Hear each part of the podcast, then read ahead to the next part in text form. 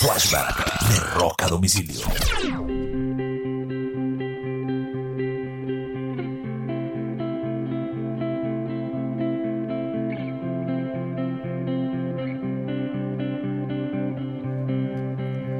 Un 16 de febrero del año exactamente 1990, Billy Joe Armstrong de la banda Green Day tenía apenas 18 años.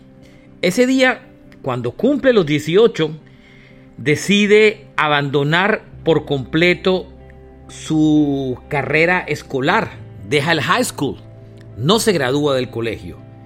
Y simplemente una semana después lanza lo que sería el primer lanzamiento, el primer single y álbum de la banda que la convertiría en una de las estrellas de rock más importantes de todos los tiempos.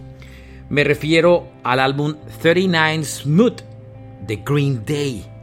Y lo hizo exactamente un día después de haber dejado el colegio, el high school, con tan solo 18 años.